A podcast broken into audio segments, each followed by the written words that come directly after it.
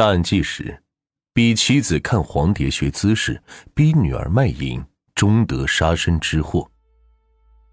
二零一四年十二月二十四日，就在家家户户准备迎接即将到来的阳历新年时，家住在河南省禹州市的杨红新老人内心却十分的着急，因为他的大儿子三十六岁的杨化斌已经失联多日了。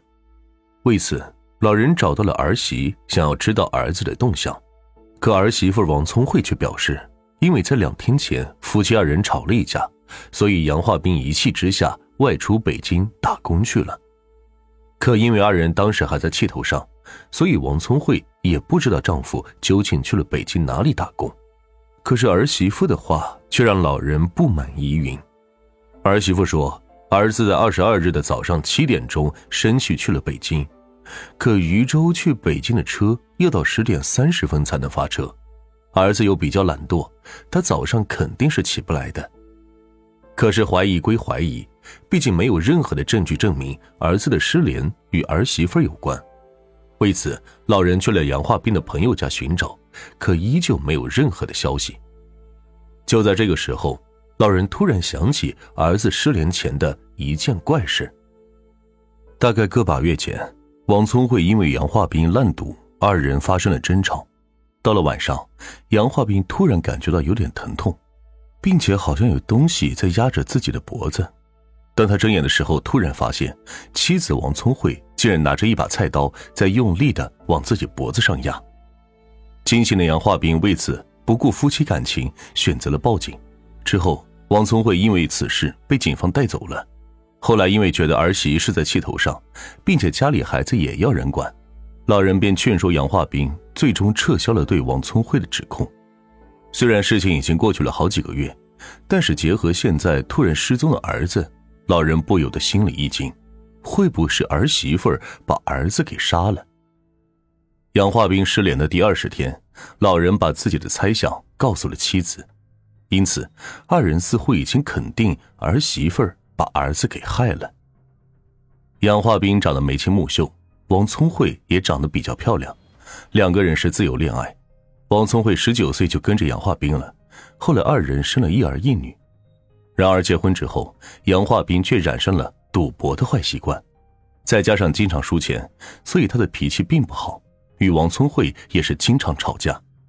可就在老人焦急万分的时候，突然收到了儿子发来的短信，短信说自己出去打工去了，等自己混出个人样再回来。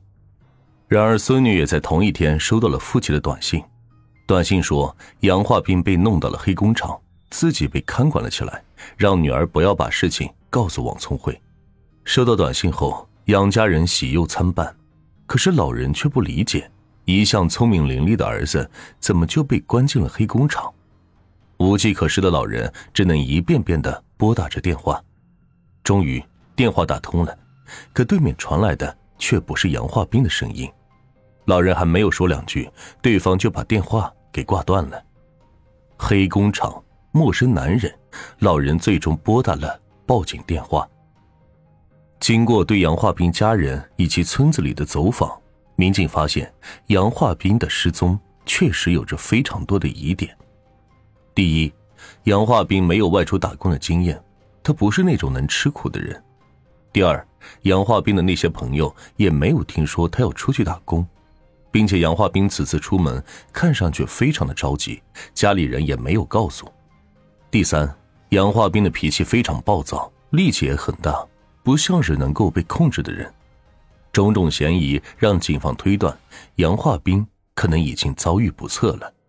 现在只有王聪慧是唯一知道杨化斌出去打工的人，并且在对王聪慧进行调查时，民警意外发现了王聪慧竟然在外面还有一个情人。侦查员大胆的推断，这很有可能是一起情杀。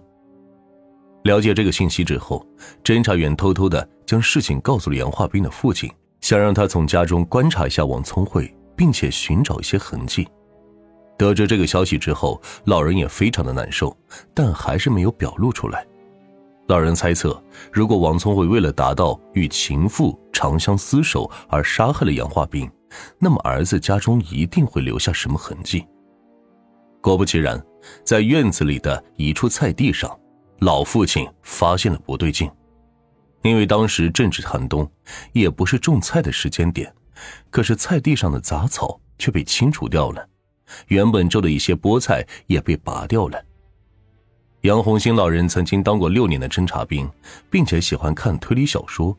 看到这个菜地，他就怀疑会不会是下面埋了人。于是趁着儿媳妇外出，老人拿来了锄头，开始挖了起来。在挖了几下之后，老人发现了青草和蔬菜。这一下，老人就有点惊了，因为这很明显就是被翻动过并且回填的痕迹。再往下。老人突然在菜地的树下面挖出了两个膝盖，就是这一幕，老人确认自己的儿子已经遇害，之后连忙联系了公安局。经过挖掘，一个床单以及被焚烧过的尸体被挖掘了出来，而这个人正是失踪多日的杨化兵。除此之外，经过法医的鉴定，杨化兵死于钝器所伤，并且在杨化兵的家里。警方发现了一把带血的铁锹和一把丢弃在菜地中的菜刀。有了这些发现，民警立即对王聪慧进行了逮捕。王聪慧很快就承认了自己伙同情妇杨新芬将丈夫杀害并且埋尸家中的犯罪事实。可是，随着调查的深入，民警也发现了王聪慧这个女人的悲惨前半生。